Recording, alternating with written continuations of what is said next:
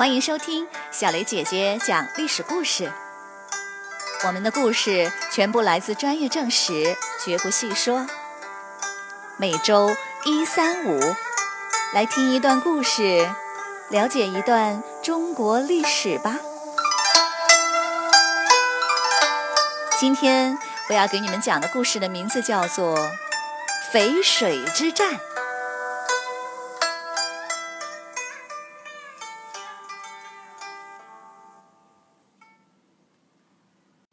前秦皇帝氐族人苻坚坐在龙椅上，焦虑不安。自从王猛死后，这是氐族人第三次叛乱了。领头的要么是他的堂兄弟，要么是他的侄子。虽然叛乱很快都平定了，但仍然让他很心烦。他下令将大量的氐族人迁离关中地区，又将十万氐族士兵派出去攻打遥远的西域。苻坚心里很清楚，叛乱是因为他的皇位是篡夺来的，名不正言不顺。他一直有意打压氐族人，重用其他族人，但仍然防不胜防。王猛活着的时候呢，所有的事情都由王猛来管，一切都很顺利。等到王猛死了，苻坚才发现自己的威望不够，想管好整个国家真是太难了。要树立威信，最好的办法呢，就是亲自领兵打一场大的胜仗。现在前秦势头正猛，天下就只剩下南方的东晋。苻坚盘算了一下，全国的兵力大约有一百万，对付东晋那应该是绰绰有余。然而，当他提出要亲自领兵进攻东晋时，却遭到了满朝文武百官的一致反对。苻坚很不高兴呐，单独召见他的弟弟芙蓉进行商量。芙蓉说：“进攻东晋呢，有三大困难：一个呢，东晋内部稳定，没有内乱；二呢，我们征战频繁，士兵很疲惫；三。”鲜卑人、羌人被我们灭了国，跟我们有深仇大恨，要小心提防他们。另外，王猛死前再三交代，千万不要急于进攻东晋。苻坚生气地说：“我们有这么多人，每个人把马鞭扔进长江，就能截断江水，强弱的差距还不明显吗？我们只要出动大军。”必然如疾风扫落叶一般，你不要再说了，这一仗我打定了。苻坚不顾任何人的劝说，下定了决心，全国上下立刻紧锣密鼓的准备起来。几个月后，芙蓉率领二十五万人作为前锋，发动了进攻。苻坚调集全国军队，共有六十万人，随后出发。队伍浩浩荡荡，旗帜遮天蔽日，绵延上千里。苻坚十多年没有带兵打仗过了，指挥起来真是手忙脚乱。走了一个多月，才拖拖拉拉的走到了河南项城。这时，西北凉州的援军到了长安，巴蜀的军队正要顺流而下。幽州、冀州的军队也已渡过了淮河，一场东晋的生死大战爆发了。苻坚呢，很快接到了芙蓉传来的好消息：我们轻松的攻下了军事重镇寿阳，到了淝水边，东晋果然不堪一击。你快点来，免得他们逃走了。苻坚大喜，丢下大军不管。带领八千轻骑兵火速的赶到寿阳。苻坚派将领朱旭前去劝降。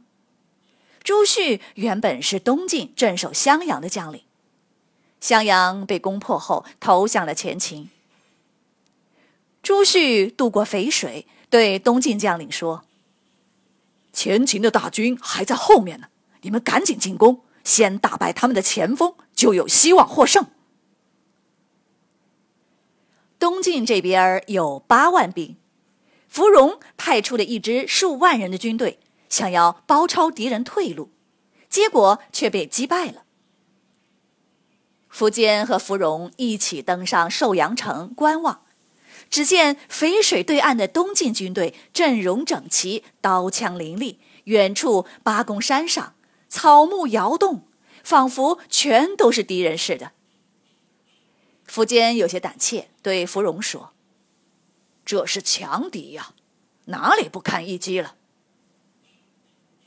这时，东晋送来了战书：“你们后退一些，让我们渡过淝水，一决胜负吧。”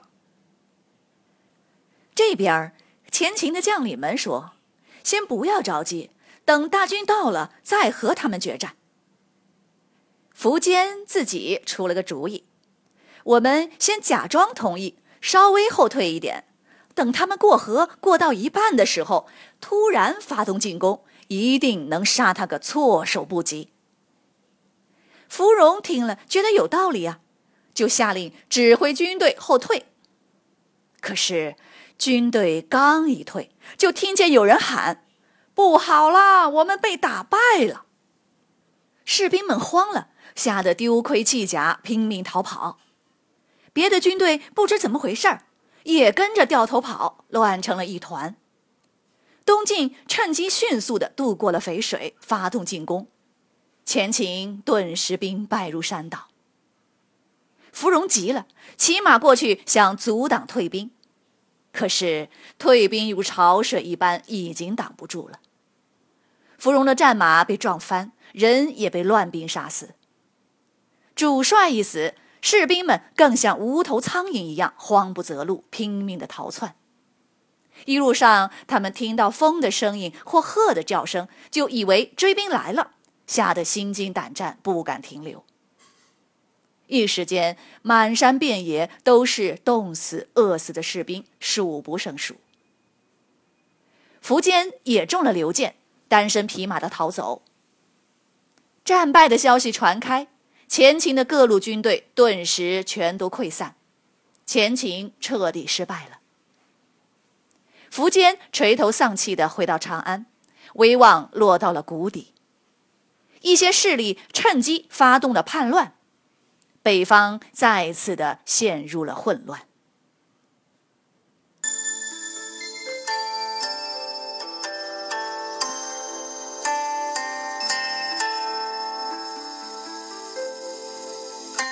小朋友们，今天的故事就讲到这里，请你来说一说淝水之战，苻坚战败，许多成语因此诞生，如头鞭断流、草木皆兵、风声鹤唳等等。